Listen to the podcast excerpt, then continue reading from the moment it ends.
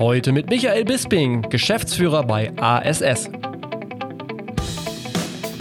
Der Grund, warum ich das gemacht habe, liegt wahrscheinlich in meiner, meiner Ausbildung der, der Juristerei äh, und der Tatsache, dass es mir natürlich eigentlich immer ein Ansehen war, äh, wirkliches Bedürfnis war, mitzuarbeiten daran, dass aus einer Branche, in der, als ich anfing, in den frühen 80er Jahren, das wirklich kompletter Wildwuchs war. Da mein, also als ich, als ich sagte, ich hänge meinen Juristen an den Nagel und ich werde Veranstalter, haben 90 Prozent der Menschen die Hände über den Kopf zusammengeschlagen und gesagt, bist du wahnsinnig? A, das schöne Geld und B, Veranstalter, das sind doch diese komischen Typen, die, das, das kommt doch gleich nach dem Luden. Herzlich willkommen beim Redfield Podcast mit Alexander Schröder. Ich freue mich, heute Michael Bisping im Redfield Podcast begrüßen zu dürfen. Er ist einer von mittlerweile drei Geschäftsführern der ASS Concerts äh, und Promotion GmbH aus Hamburg. Die Konzertagentur wurde vor über 40 Jahren, nämlich 1979 von Dieter Schubert gegründet und Michael kam 1909, äh, 1986 dazu. So. Ähm, seitdem ist sicherlich eine Menge passiert und was genau erzählt er mir gleich hoffentlich. Aber erstmal, moin Michael. Schönen guten Morgen, Alex. Vielen Dank, dass du dir die Zeit genommen hast. Im Vorfeld habe ich ja schon festgestellt, dass du sehr busy bist, viele Gespräche hast. Wie, äh, man muss es fragen, wie, wie geht es euch gerade in der Corona-Krise? Hast du viel zu tun?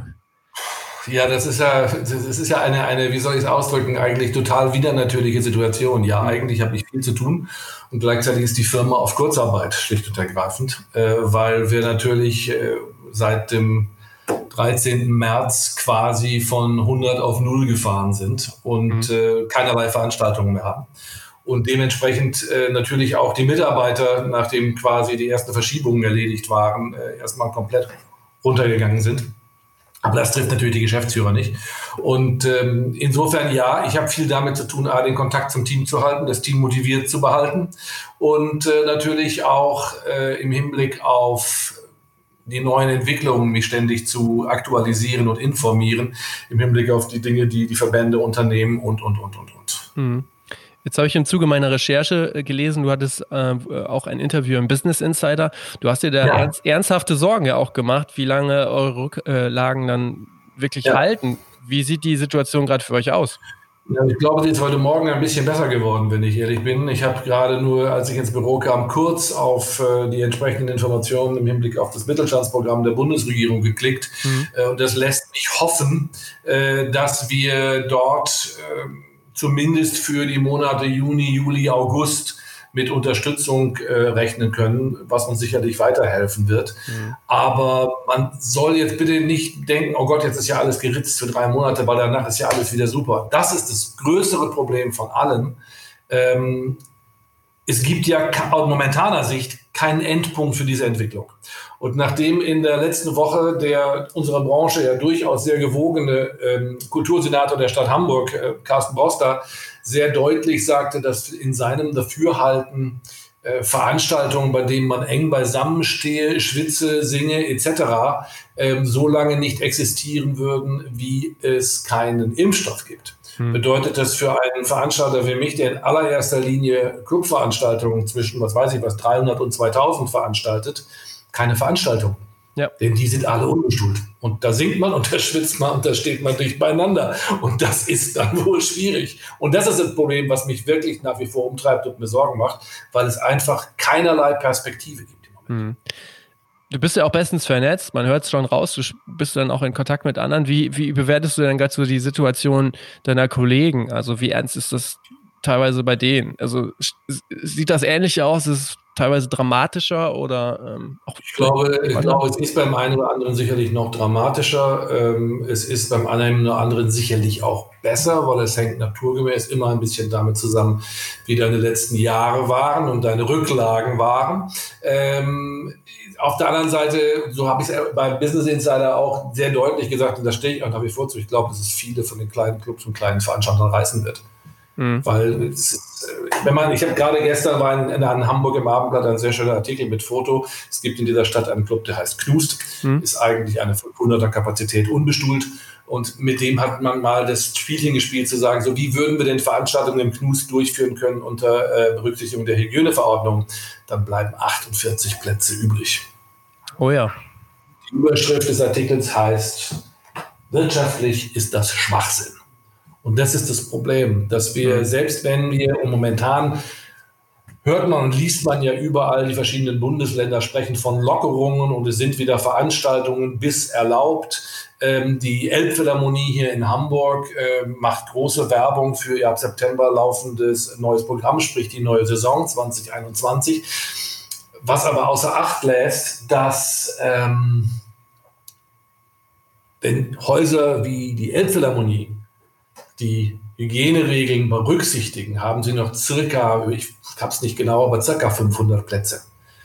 Das bedeutet, die hm. Stadt, die Elbphilharmonie, als von der Stadt getragen, vom Land Hamburg getragen, kann natürlich ihre Konzerte spielen für 500 Leute, die einen normalen Ticketpreis zahlen und das Elbphilharmonieorchester spielt oder das NDR-Symphonieorchester oder wer auch immer. Äh, das Problem ist, ein freier Veranstalter, der gezwungen ist, ein Venue anzumieten, kann das in gar keinem Fall. Mhm. Das ist für mich momentan das allergrößte Problem, dass selbst wenn Veranstaltungen unter diesen Auflagen allgemein eröffnet werden, egal in welcher Größenordnung, wenn die Abstandsregeln beibehalten werden müssen, ist ein kommerzielles Veranstalten so gut wie ausgeschlossen. Okay. Das heißt so jetzt wirklich sehr konkret, also nochmal so wiederholt, ohne Impfstoff siehst du eigentlich gar keine andere Wahl, als nichts zu machen. Ne? Im Moment sieht es ganz so aus. Wir machen wie wahrscheinlich alle Kollegen in diesem Segment im Moment ein wenig im Hinblick auf die, die Autokonzerte, sprich die, mhm. die Konzerte in Autokinos. Natürlich überlegen wir Konzepte, wo man eventuell noch etwas veranstalten kann, wo man leichtere äh, Zugriff äh, äh auf, auf, auf Plätze hat, wo man, wo man äh, ähm, die Abstandsregeln besser äh, nutzen kann. Alles, was Open Air ist, bietet sich da an der, der, Problempunkt ist da logischerweise der, wenn immer du kein eigenes Gelände hast oder keine eigene Venue hast, bist du in der Position des Anmietenden. Und in die, ab dem Moment stellt man fest, wie viele Leute in einer solchen Kette sind und gerne mitverdienen wollen. Ja, ja. Ende vom Lied ist, äh, es verteuert fast immer die Veranstaltung der Gestalt, dass sie wirtschaftlich nicht umsetzbar ist. Okay. Insofern, ja, ich würde ganz simpel sagen, im Moment sieht es so aus, dass wir ähm, keinerlei Perspektive haben, unseren Betrieb geregelt wieder aufzunehmen. Hm, okay. Puh, ja, äh, hart, harter Stoff. Ähm, In der Tat. Ja. Ähm, aber ich glaube, wir alle, und so schätze ich dich auch ein, wir gucken trotzdem nach vorne ähm, gucken, wie es weitergeht. Dafür ist ja dieser Podcast auch da und da möchte ich später auch nochmal mit dir drüber sprechen, wie die Zukunft äh, nach Corona aussehen könnte. Aber für ähm, die Leute, die jetzt vielleicht noch nicht so genau wissen, was ASS machen, was, wo du herkommst, lass uns doch mal vielleicht vorne anfangen. Ähm, ganz vorne. Vor knapp 64 Jahren. ähm, ich, also ich habe natürlich auch meine Recherchen angestellt und natürlich festgestellt, du bist eigentlich gelernter Jurist und bist dann ja. in die unstete Musikbranche äh, äh, gekommen. Ähm, erzähl mal, was hat dich dazu bewogen? was hat mich dazu bewogen? Ähm, ja, ich habe in der Tat beide juristische Staatsexaminer gemacht und ähm, habe damals noch in Bremen gelebt mhm. und was ich aber immer schon gemacht habe, ich habe immer schon ähm, während meines Studiums, während meiner Schulzeit, ich habe A, Musik gemacht und B, mich immer interessiert für die Dinge, die um die Musik herum passiert sind. Das heißt, mhm. ich habe für Zeitungen geschrieben, ich habe in Schallplattengeschäften gearbeitet und ich habe, wie gesagt, mit eigenen Bands Musik gemacht. Und so war es für mich irgendwann auch ein, ein äh, totales Bedürfnis, weil ich im Grunde all mein Geld immer für Konzerte ausgegeben habe bin also durch die halbe Republik gerast, um irgendwelche Künstler, die ich unbedingt sehen wollte, zu sehen. Und habe dann, als ich nach Bremen gekommen bin, um meinen Referendardienst anzutreten, äh, mich einfach mal fröhlich beworben und habe versucht, ähm, bei irgendeiner Konzertagentur unterzukommen als Freelancer. Und das ist mir gelungen. Und äh, zwar bei der damaligen Firma KPS, die steht für Klaus-Peter Schulenberg. Dann weiß man auch, wem diese Firma gehört hat und auch heute noch gehört, nämlich äh, dem Chef von CTS Eventim. Ähm, und da habe ich dann in der Tat einen Job bekommen nebenbei und habe dort angefangen zu arbeiten. Und ich habe da schon ganz oft gesagt, wenn mich jemand danach gefragt hat, und warum hast du dann hinterher das weitergemacht, weil dieser Job was mit Vampirismus zu tun hat. Wenn du einmal Blut geleckt hast, kommst du dann nicht mehr von runter. Mhm. Und genauso ist es mir einfach auch gegangen. Ich habe es einfach wahnsinnig gerne gemacht. Ich habe die ganze örtliche Durchführung für die äh, Shows in, in Bremen, Bremerhaven, Oldenburg etc. gemacht. Und ähm, das hat mir einfach so unglaublich viel Freude gemacht, dass mir klar war, dass ich, als ich mein Studium fertig hatte, respektive meine Referendarszeit fertig hatte, dass es das nicht sein würde. Zumal ich das große Glück gehabt habe, dass ich während meiner Referendarszeit sehr intensiv in einer Anwaltskanzlei habe arbeiten können, äh, die mich auch übernommen hätte. Ich hätte da auch wahrscheinlich einsteigen können. Ähm, ich hatte meinen, meinen ganz eigenen Freiraum. Ich hatte eine eigene Mitarbeiterin, wurde an einer ganz langen Leine gelassen, konnte also wirklich diesen Beruf quasi ausüben, als sei ich schon ein Anwalt. Natürlich wurden alle meine Schriftsätze gegengeprüft, sonst wäre es auch bitter geworden manchmal. aber, aber de facto konnte ich also wirklich so arbeiten und ein Gefühl dafür bekommen, ist es das, was ich will oder ist es das nicht. Mhm. Und äh, da muss ich dann sagen, hat meine Arbeit für den Veranstalter drastisch überwogen, mit meiner Leidenschaft für Musik gepaart. Und ähm, das hat mich dann dazu gebracht ja. zu sagen, nee, das wird es nicht sein, ich muss da wechseln. Ja, Jetzt muss man noch dazu sagen, Klaus-Peter Schulenberg, wie du schon sagst, das ist nicht irgendwer. Ähm, das ist der CEO von CTS Event, einer riesen ja. äh, börsennotierten Firma. Hast du, ja. äh, habt ihr noch Kontakt miteinander, beziehungsweise? Ja, hin und wieder. Ja. ja, hin und wieder. Konnte man denn damals schon auch so erkennen, wie der so unterwegs ist, also wie erfolgreich der werden kann? Also sagen wir es mal so, äh, Klaus-Peter Schulenberg war schon in ganz jungen Jahren sehr erfolgreich, weil er sehr früh angefangen hat, im Veranstalterbereich tätig zu sein und da auch erfolgreich zu sein. Er hat dann auch sich in der Schlagerbranche getummelt und dort einen in der damaligen Zeit sehr äh, erfolgreichen Schlagerkünstler gemanagt. Ähm, als ich für ihn arbeitete, hatte er schon, ich weiß nicht, Anteile oder komplett, eine Zeitung in äh, Bremen, die, mhm. äh, in der er zumindest beteiligt war, im Weser Report. Und ähm, ja, ich glaube, dass, dass er erfolgreich sein würde oder nach wie vor erfolgreich sein würde, das konnte man immer schon spüren, weil er da in der Beziehung einfach äh, ähm, ein extrem gutes Gespür gehabt hat. Die Tatsache, dass er dann CTS gegründet hat, respektive übernommen hatte, ähm, da waren ja damals viele skeptisch, ob das funktionieren würde. Aber ich glaube, er hat einfach bewiesen, dass er einen unglaublich guten Business-Riecher hat für Gelegenheiten. Und äh, insofern hättest du mir das damals gefragt, hätte ich gedacht, na, erfolgreich wird er sein, aber in dieser Dimension, na, damit hätte ich jetzt wahrscheinlich nicht gerechnet. Das wäre mhm. natürlich übertrieben. Okay. Du selber ähm, hast ja ähm, selber, glaube ich, auch dann dich nochmal selbstständig gemacht. Das ja, war aber auch eher nur so eine, so eine kleine Episode, sage ich mal, weil ähm, 1986 hast du dich dann mit Dieter Schubert zusammengetan. Ja. Der hatte ASS ja schon vorher gegründet. Ähm, wie kam es so dazu? Wie habt ihr euch gefunden und ähm, wie habt ihr euch dann so die Aufgaben verteilt? Gab es da spezielle ähm, Aufteilungen, wer was gemacht hat? Nach einer bestimmten Zeit gab es die. Gefunden haben wir uns eigentlich schon während der Zeit, die ich für KPS gearbeitet habe, mhm. weil, wie ich schon sagte, ich habe die ganzen örtlichen Konzerte durchgeführt, unter anderem auch in Oldenburg. Und Oldenburg, äh, in der ganz in der Nähe von Oldenburg, saß damals Dieter äh, mit seiner Firma ASS, das stand für Artist Service Schubert, daher kommt die Kurz, Kurzform bis heute, die wir beibehalten haben, ähm, und, und veranstaltete dort und war als Agent tätig. Und ich bin mehrmals mit ihm halt äh, ähm, zusammengekommen, weil kurioserweise ich damals eigentlich mit dem Rückenwind der starken Firma KPS sagte, Mensch, lass uns doch den Oldenburger Markt auch übernehmen, verdammt nochmal, das können wir doch machen. ähm, das, dazu kam es dann allerdings Gott sei Dank nie, aber da haben wir es halt kennengelernt und äh, dann habe ich mich 84 selbstständig gemacht und wir stellten dann in den Folgejahren, speziell in 85, Anfang 86 fest, dass unsere äh, Wege sich eigentlich permanent kreuzten, weil ich war damals als Agent tätig und äh, machte sehr viel internationale Geschichten, weil ich durch Zufall mit den damals sehr angesagten holländischen Bands äh, ähm, in Kontakt gekommen war. Und Dieter arbeitete damals sehr viel mit nationalen Produkten. Und wir waren ständig äh, in denselben Venues unterwegs und versuchten dieselben Termine zu kriegen. Was wir irgendwann natürlich total blöd fanden und gesagt haben, verdammt, da muss es auch bessere Möglichkeiten geben. Und haben uns dann einfach mal überlegt, warum, warum nicht gemeinsam? Und warum nicht Joint Forces? Und ähm, eine meiner Auflagen dazu war dann, dann bitte nach Hamburg gehen, weil Hamburg damals, das war ja noch vor der Wiedervereinigung, äh, natürlich die Metropole für Musik war in Deutschland. Hm. Und das haben wir dann im äh, Sommer 86 auch gemacht. Was waren so die ersten Bands, die ihr gemacht habt? Oh, das ist ganz unterschiedlich. Also Dieter, wie gesagt, hatte speziell im, im deutschsprachigen Segment, im deutschen Clubsegment äh, viele Acts. Äh, wir haben damals, wie gesagt, beide in der gleichen Größenordnung gearbeitet. Das waren überwiegend so kleine Clubs von 200, 300 bis, weiß ich was, 700, 800 maximal, so der Größenordnung. Er hatte viele Bands wie damals Das Dritte Ohr, das war damals die deutsche Bluesband mit deutschen Texten, äh, Schallplattenpreisträger etc. oder Alex Oriental Experience. Er hatte eine damals sehr in Deutschland sehr populäre Band aus Schweden namens Tribute. Äh, das war so eine Art, wenn man es böse sagen wollte, Mike Oldfield für Arme hatte auch den gleichen Schlagzeuger, Pierre Merlin.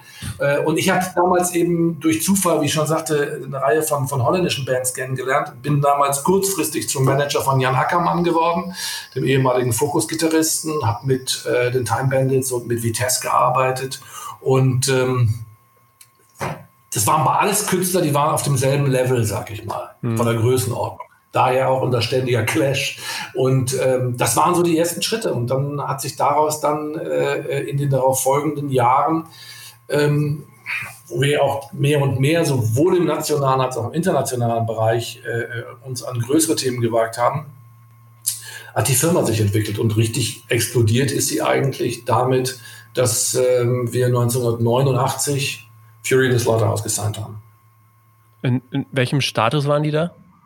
Völlig klein. Mhm. Also, also um ein Beispiel zu geben, es ging uns gar nicht gut zu dem Zeitpunkt wirtschaftlich. Ja. Ähm, und ähm, ich war zu einem Festival gefahren, wo eine meiner holländischen Bands spielte und die schuldete uns noch sage und schreibe, ich glaube 350 Mark. Ja. diese 350 Mark wollte ich unbedingt kassieren, also bin ich zu diesem Festival gefahren und da spielte diese junge Hannoveraner Band, Fury in the Slaughterhouse und hat mich total geflasht. Und das war damals ein Festival, da waren 500 Leute also bitte, und Fury war nicht Headliner.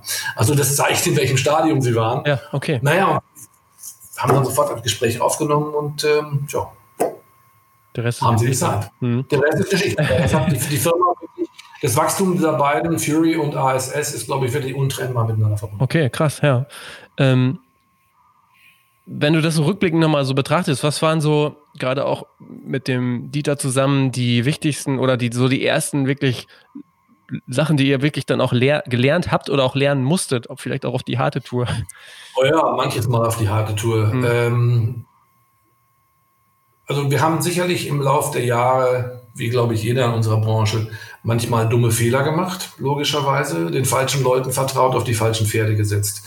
Ähm, wir haben zum Beispiel, glaube ich, beide die Lehre gezogen die ist auch für uns immer eigentlich prägend gewesen und geblieben in all den Jahren.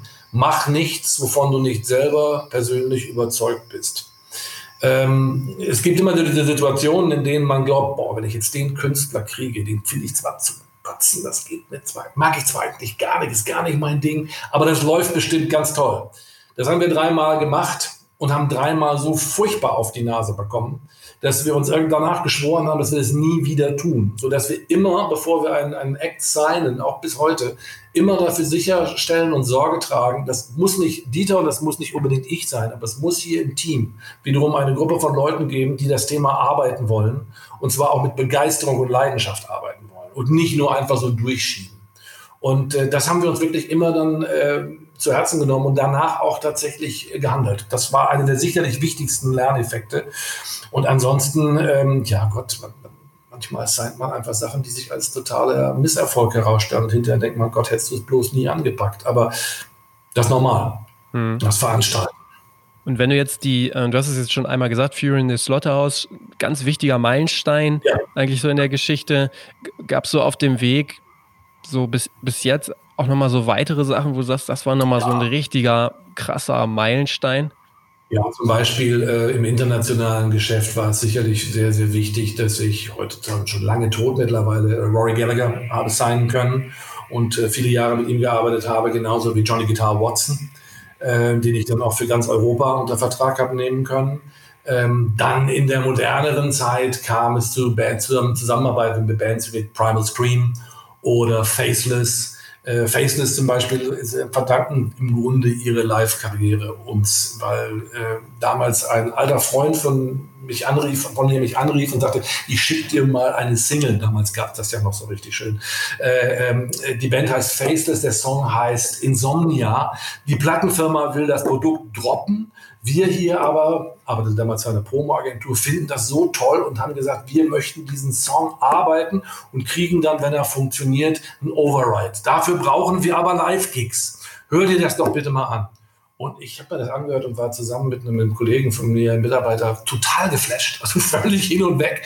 Und habe dann sofort den zuständigen Agenten in London kontaktiert, äh, mit dem ich vorher noch nie gearbeitet hatte. Und der aber offensichtlich von meiner Begeisterung an, sich anstecken ließ und sagte, ja, die spielen nächste Woche in London. Äh, wenn du Lust hast, komm doch und guck dir das an. Und ich bin sofort in den Flieger gestiegen, bin nach London geflogen, habe mir die Show angeguckt, die mich umgehauen hat, die nur ein Problem hatte. Die Band konnte Insomnia nicht live spielen. Okay. Daraufhin habe ich gedacht, ja, das ist ja toll, was ihr macht, aber das ist ja nun der Song, der in Deutschland euch breaken soll. Äh, wie wäre es denn, wenn wir das irgendwie draufnehmen? Das geht nicht. wenn das nicht ging, ich sage, dann kann ich jetzt ja gleich wieder nach Hause fliegen. Ich sage, dann war das Blödsinn, gekommen zu sein. Hm. Es ging dann in der Tat.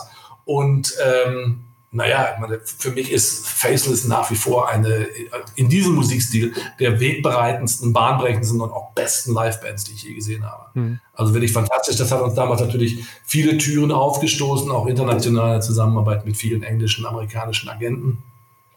Ähm, und wir haben die Band dann, naja, vier, fünf Jahre lang betreut und irgendwann kommt immer der Punkt, wo dann eine Band glaubt, ich könnte noch zu einem noch größeren Veranstalter gehen, da wird es dann vielleicht noch besser. Naja gut, und das ist dann auch passiert. Hm. Aber wenn ich mir das jetzt so anhöre, jetzt äh, nicht alle, aber äh, generell, äh, nicht alle, sondern so jetzt ähm, so in der Mehrheit vielleicht, hätte ich das jetzt so eingeschätzt, dass dann eure Aufgabe vor allen Dingen darin jetzt auch lag oder liegt, ähm, junge oder kleinere Künstler zu finden, zu entdecken dann auch durch ein gewisses Netzwerk und die dann aufzubauen. Also so klingt das für mich erstmal, ne? Da würde ich mal sagen, triffst du den Nagel absolut ja. auf den Kopf. Ich glaube, wenn wir für irgendwas in der Branche bekannt sind und dafür auch den Live Entertainment Award bekommen haben vor einigen Jahren, mhm. dann für unsere äh, Aufbau respektive Nachwuchsarbeit, wie man es nennen willst. Mhm. Es ist in der Tat so, dass wir, dass wir ähm, recht glücklich damit gewesen sind im Laufe der Jahrzehnte, immer wieder frühzeitig ganz interessante, junge und vielversprechende Acts, nationale wie internationale, äh, zu finden und sie frühzeitig zu übernehmen und dann auch das Glück gehabt haben, oftmals lange, lange Jahre mit ihnen zusammenzuarbeiten. Also mit Fury haben wir äh, äh von 89 bis 2008 zusammengearbeitet, mit Ausnahme einer einzigen Tournee, die sie mit jemandem anders gemacht hatten ähm, ohne jemals einen Vertrag miteinander zu haben. Und wir haben natürlich, wir haben, wir haben das Glück gehabt, im nationalen Segment dann wirklich eine ganze Menge äh, von, von jungen und dann im Laufe der Jahre sehr erfolgreich werdenden Künstlern äh, als erste zu hören, zu sein und zu uns zu holen. Das unter anderem Wir sind Helden, Juli, äh, Ich und Ich. Ähm, also alle, alles Themen, die, die damals wirklich in den 2000ern sehr, sehr groß geworden sind, die wir alle bei uns gehabt haben und auch lange Jahre bei uns gehabt haben teilweise. Und ähm, da haben wir wirklich immer, immer irgendwie einen gewissen Riecher für gehabt, auch das richtige Team gehabt, solche Sachen irgendwo frühzeitig zu entdecken und ähm, frühzeitig dann auch, auch an uns binden zu können. Hm. Wenn du dir das jetzt mal so anschaust, Fury in the Slaughterhouse, sagst 89, aber auch jetzt später, wir sind hellen Juli. Was waren da so die Hebel, um diese Bands dann auch wirklich auf diese Größenordnung zu bekommen? Damals wie jetzt, hat sich das geändert? Hat sich das verändert oder ist das im Großen und Ganzen immer noch gleich? Also ich glaube, für einen Veranstalter hat sich nicht so irrsinnig viel geändert. Ich sag mal, auf der Tonträgerseite äh, natürlich einiges, das ist ganz klar, da müssen wir nicht drüber diskutieren. Aber ich glaube, was damals so war und heute immer noch so ist, ist, ähm, dass Künstler viel live spielen müssen, um wirklich den, den Kontakt zu ihrem Publikum nicht nur aufzubauen, sondern dann auch wirklich auszubauen und zu pflegen. Und ich glaube, daran hapern die Karrieren mancher internationaler Acts, die nur kurzzeitig erfolgreich sind, die dann eben in einem Markt wie Deutschland mit immerhin 83 Millionen Einwohnern alle zwei Jahre vier Konzerte geben. Und das immer in denselben Städten. Damit baut man einfach kein, kein, keine Fanbase auf. Das kriegt man nicht hin, es sei denn, man hat das Glück, so gigantisch erfolgreich zu werden im Tonträgersegment, dass alle Leute meinen, ich muss da unbedingt hin. Aber das ist ja in der Regel doch eher die Ausnahme und nicht die Regel. Und äh, wir haben immer auf das, das äh, Pferd gesetzt zu sagen, Wir betreuen euch rund ums Jahr. Wir spielen in, nach jeder Veröffentlichung mindestens zwei Tourneen plus eine Festivalsaison und ähm, haben die Künstler tatsächlich nach Möglichkeit in den ersten Jahren ihrer Karriere wirklich zu den Fans gebracht. Also von, von den Großstädten über die Mittelstädte bis in die Kleinstädte und auch so viele Festivals wie irgend möglich. Und wenn sie eine bestimmte Größe haben, dann kann man anfangen, vielleicht ein bisschen zu verknappen, weil dann kommen die Leute und reisen auch, weil ich dann ja auch in größere Venues gehe und in größere Hallen, da kann ich zwangsläufig nicht mehr so viele Konzerte spielen. Aber ich glaube, das war immer ein ganz wichtiger Punkt.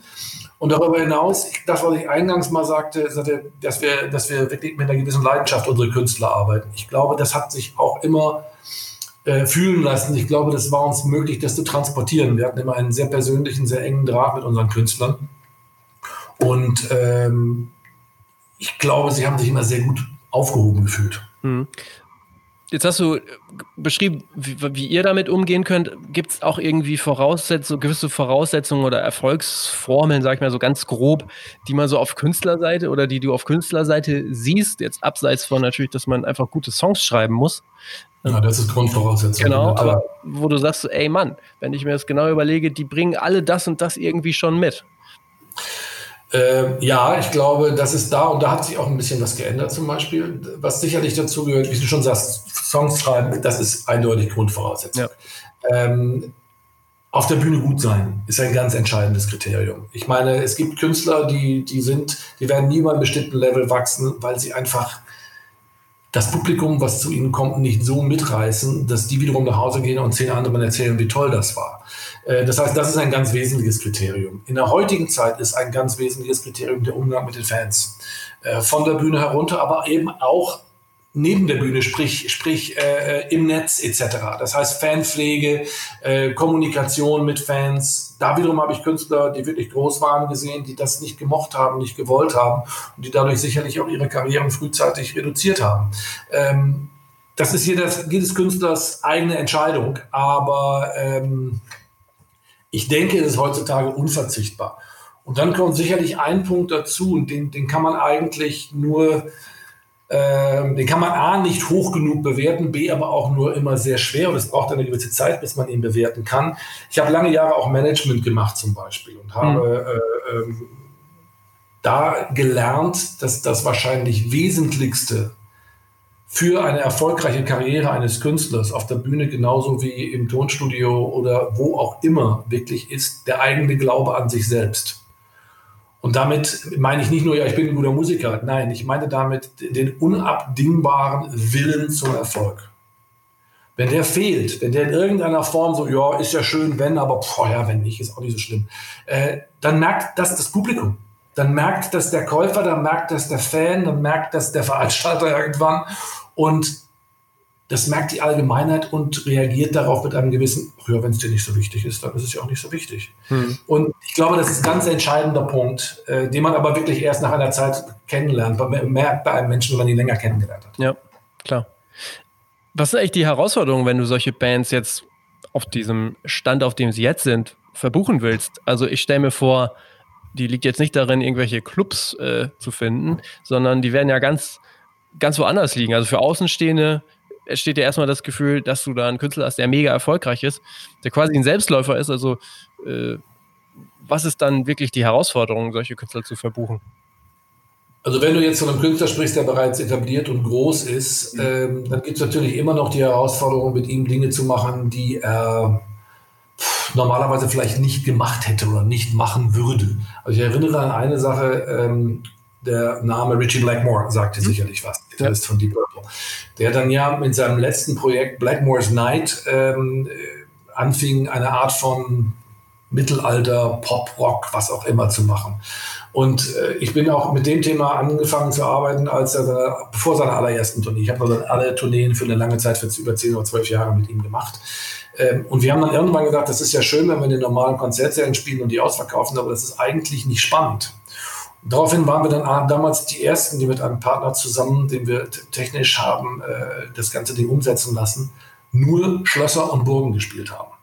Das heißt, wir haben also tatsächlich äh, ähm, mit, mit Sattelschleppern ankommend, die dann unten vor einem Burgweg ausladend und mit Handkarren und unendlich viel Personal das Gelumpe oben auf die Burg schleppen lassen, äh, haben dann aber damals auch damit äh, eine Atmosphäre kreiert, die wirklich einzigartig war. Mittlerweile machen das viele Bands, das ist heute nichts Besonderes mehr. Damals war das Neuland hm. und es hat noch keiner gemacht. Das sind so Dinge, die dann wirklich natürlich Spaß machen. Oder man versucht den Künstler einfach äh, ähm, logischerweise immer noch eine Nummer größer zu bekommen. Das heißt, man versucht zu gucken, okay, welche Zielgruppen haben wir noch nicht erreicht? Das ist eine Herausforderung. Wo kann ich den Künstler platzieren äh, ähm, und wo kann er nochmal neues neue Fans und neue, neue äh, Leute gewinnen, die ihn toll finden. Ähm, das ist sicherlich eine Herausforderung.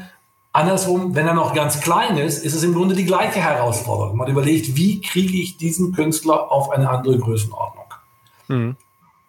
Das ist eigentlich, wenn ich ganz ehrlich bin, für mich persönlich immer der schönste Weg gewesen. Also ich war immer, das Spannendste finde ich auch heute noch, ist ein, ein, ein jungen Künstler, Künstlerin, wenn ich Künstler sage, ist das nicht geschlechtsspezifisch, äh, ähm, zu finden, ähm, von dem man überzeugt ist und man sagt, wow, das ist was Besonderes, da, da kribbelt da kriege ich die Gänsehaut, die vielbeschworene. Mhm. Und dann zu überlegen, wie kann ich als Veranstalter meinen Teil dazu beitragen, dass dieser Künstler jetzt äh, funktioniert und wächst, größer wird und in immer ständig größer werdenden Venues und Locations spielt. Mhm. Das ist das Spannendste überhaupt. Und wenn man das irgendwann erreicht hat und man steht dann da und, und hat dann nicht mehr 200 Leute, wobei die ersten 200 schon ein unglaublicher Erfolg sind, aber wenn man dann irgendwann die ersten 2000 hat oder gar die erste große Halle spielt, das ist natürlich dann ein Gefühl von, von ja, das ist Gänsehaut pur. Wird es gefühlt ab einem bestimmten Punkt einfacher? Man den ja. überschritten hat? Ja, ja, ja. Es ist also die, ich sag mal, die, die erste wirkliche Hürde sind die ersten 100 Tickets. Ja. Es ist ganz schwer, die ersten 100 Tickets zu schaffen, wirklich. Und es gibt viele Bands, die diesen Weg, die diese Hürde nie überschreiten. Der nächste Schritt sind dann eigentlich so die 250, 300er Kapazitäten, dass man den knackt. Dann geht es meistens relativ gut noch ein Stück nach oben. Und der nächste Schritt sind dann wirklich so die, die, die großen Clubs der Republik, die große Freiheit in Hamburg oder das Kapitol in Hannover oder you name it, der Astra Club in Berlin. Ne? Also die der 1500er, 2000er Kapazitäten. Wenn man die tatsächlich geschafft hat, dann äh, sind die Chancen, auch in die Hallen zu kommen, sehr groß. Hm. Okay. Jetzt haben wir viel über Künstler gesprochen. Das war auch sehr interessant, mal so deine äh, Meinung dazu zu hören, auch die Erfahrung. Jetzt würde ich noch gerne noch mal kurz wieder ähm, zurückkommen auf das Geschäft, auf ASF und mit dir darüber sprechen. 2013 war ja ein relativ einschneidendes Jahr für euch, wie ich das gesehen habe. Ähm, allen voran habt ihr ähm, ihr kooperiert mit dem mit Meer Entertainment aus Düsseldorf, also Meer wie äh, nicht das Wasser, sondern Meer Entertainment. wie Meer, äh, in eurem Fall eigentlich weniger, weil ihr habt äh, Anteile abgegeben. Also ja. ähm, ihr habt, glaube ich, auch ähm, jetzt eine Minderheiten, Minderheitenanteil. Nein, nicht, nicht mehr. Die, das ist, haben wir nicht mehr an die große Glocke gehängt. Also Dieter und ich haben die Majorität in der Firma zurück, schon mhm. seit einigen Jahren. Ähm, das hat aber ganz simple Gründe gehabt, keinerlei äh, interne Gründe des Nichtverstehens oder so. Nein, ähm,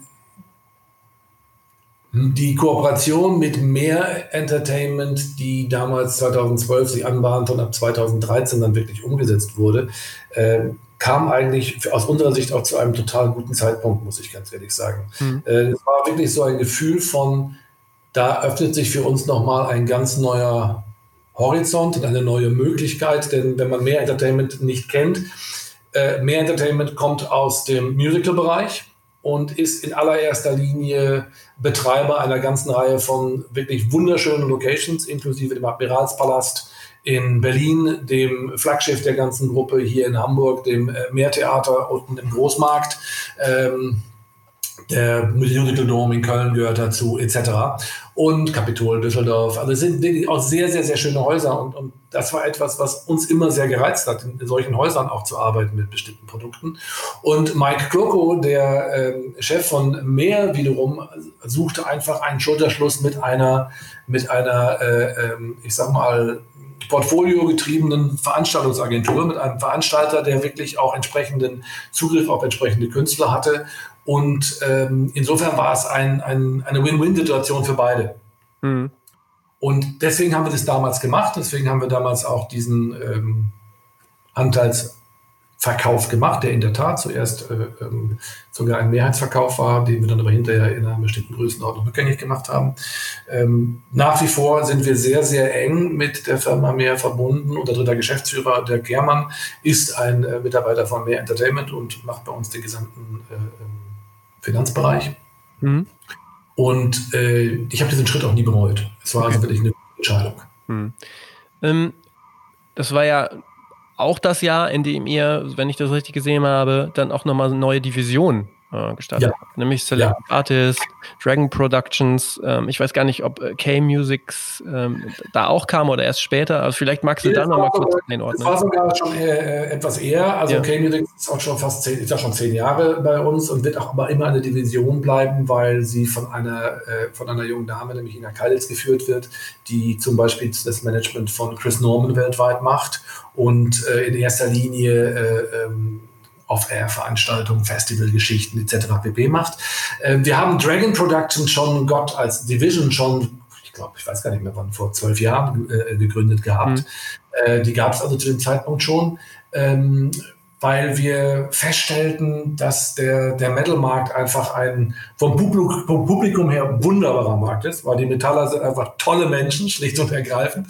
Und mit denen zu arbeiten macht total viel Freude und etwas äh, äh, war, was wir bis dato völlig außer Acht gelassen haben. Und aus dieser Entwicklung haben wir dann Dragon Productions als, als äh, Division, also als Abteilung aufgebaut und dann äh, vor mittlerweile sechs Jahren äh, in eine eigene Firma umgewandelt, die Dragon Productions GmbH, in der ich auch Mitgeschäftsführer bin äh, und wir als ASS ähm, Anteilseigner, Mehrheitseigner. Und Selective war der nächste folgerichtige Schritt, den haben wir in der Tat 2013 gestartet. Äh, Selective Artists war für uns wie soll ich sagen, eigentlich im ersten Moment ein Schlag in den Nacken, weil wir hatten zum damaligen Zeitpunkt zum Beispiel Künstler wie Woodkid, äh, damals sehr, sehr, sehr hip und angesagt und der, der, Lieb, der Liebling aller Hipsters. Ähm, und der ließ uns dann wissen, also das war ja alles toll und schön und wunderbar, aber Woodkid begänge nun mal mit einem W und er fände es furchtbar, auf unserer Website neben Wishbone Ash aufzutauchen. Okay, ja. Das hat natürlich einem alten Rocker wie mir furchtbar wehgetan. Ja. Mittlerweile seit über 20 Jahren ja. arbeite und jedes ja. Jahr eine Europatournee spiele. Äh, ich habe natürlich aber auch darüber nachgedacht und wir haben dann irgendwann alle mal zusammengesessen und gesagt, ja, irgendwo stimmt da natürlich was. Das ist natürlich was dran. Das ist die Definition einer neuen Generation. Und ich kann nicht so tun, als wenn jetzt die Musik des Vaters auch die Musik des Sohnes sei oder der Tochter. Äh, insofern haben wir gesagt, gut, dann müssen wir diesem Bereich, der bei uns ja auch immer mehr wuchs, äh, ein eigenes CI geben, ein eigenes Gesicht und haben Selective Artists als Abteilung, als Division ins Leben gerufen und auch diese Firma äh, vor zwei Jahren in eine eigene Firma umgewandelt, eine GmbH und KKG umgewandelt, ähm, die jetzt eben eigenständig mit Büros in Hamburg und Berlin agiert. Hm. Das heißt, in erster Linie ähm, hat das sozusagen, ja, sozusagen so ein bisschen so Brandbuilding-Charakter äh, eigentlich so, ne? Also, dass man dann bestimmte Themen, Inhalte eigentlich nochmal separat besser vermarkten kann, dann auch, ne? Es hat, Brand, hat definitiv Brandbuilding-Charakter gepaart mit der Tatsache, dass äh, ich werde in, in einem Monat 64, mein Partner ist äh, 62.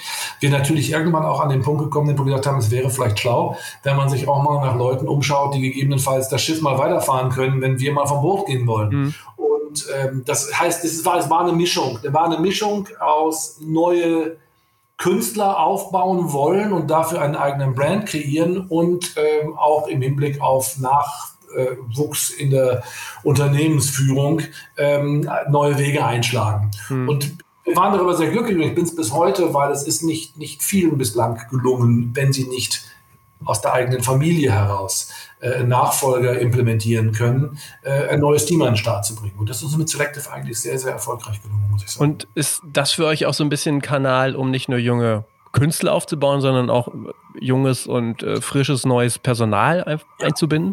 Ja, absolut.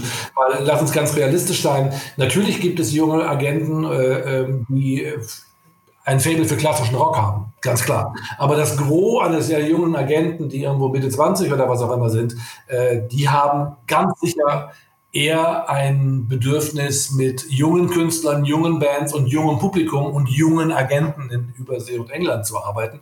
Und ja, dafür ist es natürlich eine, eine, eine zwingende Notwendigkeit, diesen Leuten auch Themen anbieten zu können, die es für sie reizvoll macht, zu einem, zu einem Unternehmen wie uns zu kommen. Mhm.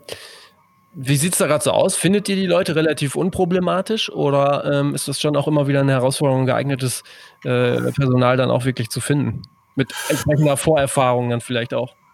Letzteres ist natürlich nicht ganz einfach, äh, denn mittlerweile äh, muss man sagen, ist in der Veranstaltungsbranche um Agenten, die bereits Erfahrung haben und gegebenenfalls auch bereits ein eigenes Portfolio entwickelt haben, ähm, ein recht regelrechter Krieg und Kampf entbrannt. Mhm. Das heißt, es ist ein bisschen so wie früher in der Tonträgerbranche, in den guten Zeiten der Tonträgerbranche, wenn dort ein A&A gezeigt hatte, boah, der hat zwei große Hits gesigned, dann wurde er sofort gejagt von irgendwelchen Headhuntern und von anderen Labels abgeworben. Das ist mittlerweile in der Veranstaltungsbranche ziemlich ähnlich.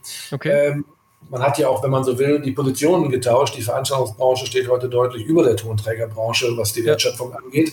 Ähm, das, ist, das ist leider eine, eine unerquickliche Entwicklung, aber eine verständliche, weil das Veranstaltergeschäft ist ein People's Business. Der, der, der Künstler signed, wenn es ihm nicht nur um einen riesigen Scheck geht, in erster Linie mit einer Person und nicht mit einer Firma. Und wenn diese Person eine Firma verlässt, tendiert der Künstler dazu, mit der Person mitzugehen. Nicht in jedem Fall, aber meistens. Insofern ist es heutzutage ähm, schwieriger in gewisser Hinsicht, bereits etablierte, jüngere Agenten äh, zu bekommen, weil es einfach ein ziemlicher Bieterwettstreit ist. Aber es gibt auch immer noch sehr talentierte junge Menschen, die diesen Schritt noch nicht gemacht haben, also noch nicht so weit sind, dass sie schon eigene Künstler mitbringen, ein eigenes Portfolio mitbringen, die aber ähm, von denen man aber spürt, dass sie das richtige Händchen entwickeln und dass sie das richtige Gefühl für etwas haben. Wir haben zum Beispiel in den früheren Zeiten der Firma, in den ersten, ich wage zu behaupten, 20 Jahren uns sogar konsequent geweigert gehabt, Leute einzustellen, die aus der Konzertbranche kamen.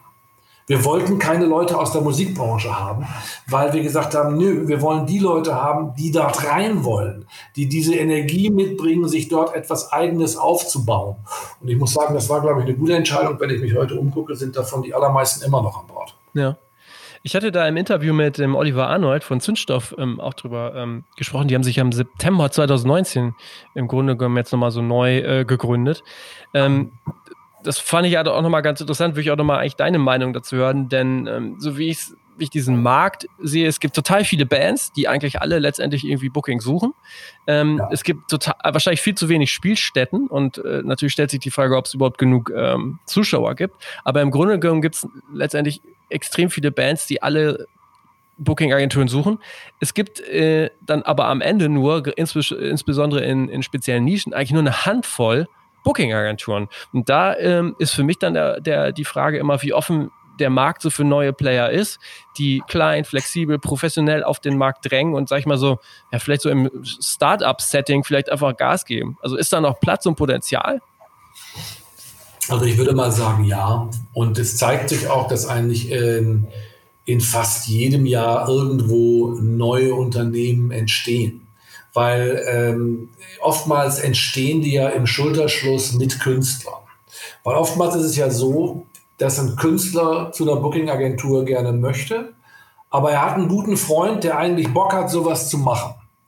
Und bevor jemand jetzt irgendwie äh, die Ochsentour macht und irgendwie versucht, bei, bei einem Dutzend oder zwei Dutzend Agenturen anzuklopfen und sagen, Mensch, ich würde so gerne von euch gebucht werden, wollt ihr das nicht? Von dem die allermeisten ihm sowieso sagen, weil die Etablierten sowieso sagen werden, nö, weil du bist noch nicht erfolgreich genug, wir verdienen mit dir kein Geld. Äh, von den größeren Firmen gibt es nicht so viele wie wir, die gerade das gerne machen. Das ist einfach eher die Ausnahme. Ähm, also kann er sich bei tausend Kleinen bewerben, dann kann er aber auch, da er die eh nicht kennt und nicht weiß, was die denn gerade schon erfolgreich gemacht haben oder nicht, kann er auch seinen Kumpel nehmen. Und das tun viele. Und davon sind in den letzten Jahren eigentlich eine ganze Reihe von jungen Firmen entstanden. Ich meine, eine der, der größt gewordensten ist zum Beispiel Chimperator. Die sind genau auf so ja. eine Art und Weise entstanden. Und ähm, insofern glaube ich doch, da gibt es nach wie vor eine Menge Möglichkeiten. Und es gibt eine Menge Leute, nicht nur Leute, die jetzt von der Pop-Akademie kommen äh, und entsprechende Ausbildung auch schon äh, genossen haben, sondern einfach auch Leute genau wie wir, die eigentlich nur mit dem Willen bewaffnet sind, ich will sowas machen, ich finde das toll. Ähm, und die es einfach versuchen. Ich glaube nach wie vor, hast du einen Künstler, der funktionieren kann, dann spüren das sowohl die Leute, die ihn irgendwann sehen, als auch vorher schon oftmals, ich sag mal, die Booker der Clubs, weil die sind ja an diesem Platz, weil sie einen Riecher haben. Gerade bei den kleineren Clubs ist es ja wichtig, dass die Riecher haben und entdecken, was kann funktionieren. Deswegen glaube ich, ja, es gibt im Verhältnis zur Zahl der Bands natürlich wenige Veranstalter, wenige Booking-Agenturen, aber es gibt auch deutlich mehr, als man im ersten Moment wahrnimmt, weil es gibt eben doch ganz viele von diesen kleinen und kleinsten. Und ähm, das sind jetzt die, die es halt jetzt momentan besonders schwer haben. Hm. Siehst du da denn auch gerade Tendenz? Es äh, wird ja jetzt gerade erzählt, es könnte halt sein, dass entweder viele nicht überleben oder dann auch aufgekauft werden. Ähm, ich muss gestehen, ich bin da jetzt nicht so tief drin. Aktuell nehme ich es gar nicht so wahr, dass das gerade passiert, aber äh, vielleicht kannst du das nochmal einordnen. Also ich könnte jetzt über das Aufkaufen momentan äh, äh, nicht mitsprechen, weil ich mich damit in letzter Zeit überhaupt nicht beschäftigt habe, respektive ja. auch nicht geguckt habe, ob das momentan schon, schon en vogue ist. ist. Ist natürlich in der momentanen Situation durchaus denkbar, dass der mhm. eine oder andere der, der großen Player sagt, hm, das ist eine gute Gelegenheit, jemanden unter meinen Mantel zu holen, der bis dato noch meinte, er kann mit seiner Unabhängigkeit punkten. Ähm, kann ich mir gut vorstellen, äh, wüsste ich aber jetzt nicht zu sagen, wenn ich ehrlich bin. Also da, da muss ich mhm. passen. Okay. Äh, dass den einen oder anderen das reißen wird, das hatte ich eingangs schon gesagt, das glaube ich ganz sicher, ja. Hm. Wenn man jetzt mal so einen Blick in die Zukunft wirft und vielleicht Corona jetzt mal ein bisschen beiseite schiebt. Ich habe noch, ich, der Podcast ist ja auch dafür da, ähm, einfach mal nachzuforschen, wo geht die Reise überhaupt so hin? Und da ist mir aufgefallen, du hast es vorhin ja auch schon gesagt, ähm, ganz viele Bereiche in der Musikbranche haben sich im Grunde genommen, wenn man jetzt auch mal so eure Geschichte anschaut, so parallel in den letzten 30, 40 Jahren massiv gewandelt. Also insbesondere natürlich als Label. Ähm, das wird einmal so komplett auf den Kopf gestellt. Bei Künstlern ja letztendlich auch. Ähm, wenn man sich es genau überlegt, wäre jetzt auch eine Frage an dich. Wie sieht das denn in der Booking-Branche aus? Letztendlich, das Grundprinzip ist ja eigentlich total gleich geblieben, oder? Ich glaube, das Grundprinzip wird auch immer gleich bleiben, weil äh, ein Konzert ist ein, ein nicht rekapitulierbares, nicht wiederholbares, einmaliges Event. Jede Show ist anders. Jede Show ist einzigartig. Ähm, der Künstler ist jeden Abend anders. Das Publikum ist jeden Abend anders. Ähm, man geht zu einem Konzert auch nicht nur, um Musik zu hören, man geht, um Menschen zu treffen. Das alte Boy Meets Girl-Ding äh, spielt da mit rein. Das heißt, Konzerte sind, sind, sind Marktplätze, auf denen man sich trifft und wo ganz, ganz, ganz viel passiert, was nur passieren kann, wenn Menschen direkt zusammenkommen. Das ist auch nicht ersetzbar durch äh, die schönste äh, VR-Brille und auch nicht durch das schönste Streaming-Konzert. Das ist einfach das Miteinander schwitzen, singen, sich anrempeln, diese Gemeinschaft, die man da bildet. Und die wirst du nicht ersetzen können. Das heißt, wenn ich davon ausgehe, dass das Konzert als solches immer ein Bedürfnis, und es ist so alt wie die Menschheit, immer ein Bedürfnis des Menschen bleiben wird, ähm, dann mag es Möglichkeiten geben, dieses anders zu buchen. Es gibt ja eine Reihe von Booking-Plattformen, die versuchen, auf dem Markt äh, Fuß zu fassen. Bis dato, nach meinem Kenntnisstand, noch mit extremst begrenztem Erfolg, weil da eben etwas dazukommt oder beziehungsweise fehlt bei diesen Leuten oder diesen Plattformen, will das gar nicht personalisieren, ähm, was glaube ich extrem wichtig ist, nämlich das, was ich vorhin schon sagte, this is a people's business. Wenn ich oder meine Kollegen jemanden anrufen und ich habe einen völlig unbekannten Künstler, den wir lieben und von dem wir glauben, dass er toll wird und groß werden kann, dann kommt es darauf an, ob mir mein Gegenüber glaubt. Und mein Gegenüber entscheidet sich nur dann, ebenfalls ein Investment mit mir zusammenzugehen, wenn er A, mich schon kennt und weiß, ähm, ja, er hat meistens einen guten Riecher, oder B, davon gehört hat, dass wir meistens einen guten Riecher haben. Und das sind Dinge, die kannst du nicht digitalisieren. Das kommt auf das Gespräch an, das ich mit dem Typen führe. Jetzt mittlerweile das Schöne heutzutage mit Videocall kann ich die Leute sogar dabei anschauen. Früher war das nur die Stimme, die Überzeugung leisten musste. Ähm, aber das ist unverzichtbar und ich glaube, da ist es ein Pfund, ähm, mit dem ein guter Agent immer wuchern kann. Seine Überzeugung, sein eigener Glaube und seine Überzeugungskraft einem anderen gegenüber. Und das ist immer ein Geschäft zwischen zwei Leuten, die gemeinsam haben, dass sie an etwas glauben. Hm. An die Musik, an den Künstler und an die Chance, dieses, diesen Künstler größer werden zu lassen. Hm. Oder rein wirtschaftlich mit diesem Künstler Geld zu verdienen. Wie auch immer. Was beides durchaus legit, gleich legitim ist. Und ich denke, dass deswegen die, die Arbeit und die Arbeitsweise sich nicht großartig ändern wird. Hm. Die Frage wäre ja dann zumindest meines Erachtens, so wie ich sehe, also ich gucke ja halt immer ähm, oder ich frage ja auch immer so, wie zukunftssicher dann äh, du ein oder mein, mein Gast jeweils immer einschätzt, wie sein Job ist. Du sagst, nee, das, ich, ich glaube das eigentlich nicht. Für mich wäre dann höchstens nochmal so die Eingrenzung, ähm, könnte es dann aber nicht sein, dass bestimmte Player in diesem Spiel vielleicht dann irgendwann mal ähm, übersprungen werden. Ne? Also ähm, zum Beispiel örtliche Veranstalter, also dass man einfach hergeht und sagt, na gut, die Agentur, ihr macht das ja, glaube ich, auch. Ähm, wir veranstalten das einfach selber jetzt. Ähm, wir übergehen also wir, machen das, wir machen das nur dort, wo wir eigene Büros haben. Wir machen es in mhm. Hamburg, wir machen es in Nordrhein-Westfalen. Nordrhein-Westfalen kommt dadurch eben durch die Zusammenarbeit mit mehr Entertainment. Mhm. Äh, ansonsten machen wir das bewusst nicht. Ja. Gerade den örtlichen rauszuschmeißen, äh, das haben in der Tat einige versucht äh, in der Vergangenheit ist meistens eine sehr einseitige Sichtweise. Ich kann den örtlichen rausschmeißen, wenn ich ähm, Bruce Springsteen machen will. Weil dass der Typ mit der Stadion ausverkauft, dafür brauche ich nur die logistische Leistung, der Stadion zu buchen, die Werbung zu machen, etc. pp. Das ist nicht das Problem. Das Problem entsteht immer da, wo ich einen Partner brauche, der A, wie ich schon gerade sagte, an etwas mit glaubt B auch gewillt ist, sein Geld zu investieren und C auch gewillt ist, seine ihm eigenen Kontakte, das ist ja das Wesen des Örtlichen, seine speziellen Medienkontakte, seine Partnerkontakte in der Region, notfalls in der Politik einzusetzen und tatsächlich zu helfen, gemeinsam mit uns dieses Thema groß zu machen. Also den Örtlichen rauszuschmeißen, sehe ich nicht. Das Gleiche wenn, wenn du beim Überspringen bleibst, könnte ich auch den Tourneeveranstalter rausschmeißen und als Agent in England sagen, ich spiele eh nur vier Shows, ich spiele die vier, vier Shows direkt mit den örtlichen. Hat es auch schon gegeben. Hat es auch schon gegeben, ist aber dann auch nur möglich bei den Großen, bei den ganz Großen. Sicherlich bei den Themen, an denen das meiste Geld verdient werden kann, das ist sicherlich richtig. Aber nur bei den ganz Großen und nie da, wo Themen aufgebaut werden. Da glaube ich nicht dran. Überspringen kann höchstens da passieren, dass Künstler eben sagen, wie ich schon dargestellt habe, äh, wir gehen gar nicht zur Agentur. So wie wir ein eigenes Label haben, machen wir auch eine eigene Agentur. Ja. Das ist etwas, was deutlich eher sich auch in den letzten zehn Jahren etabliert hat. Aber auch da glaube ich, es wird immer Raum für die einen wie die anderen geben. Mhm. Macht ihr eigentlich auch ähm, eigene Events oder halt vielmehr Festivals?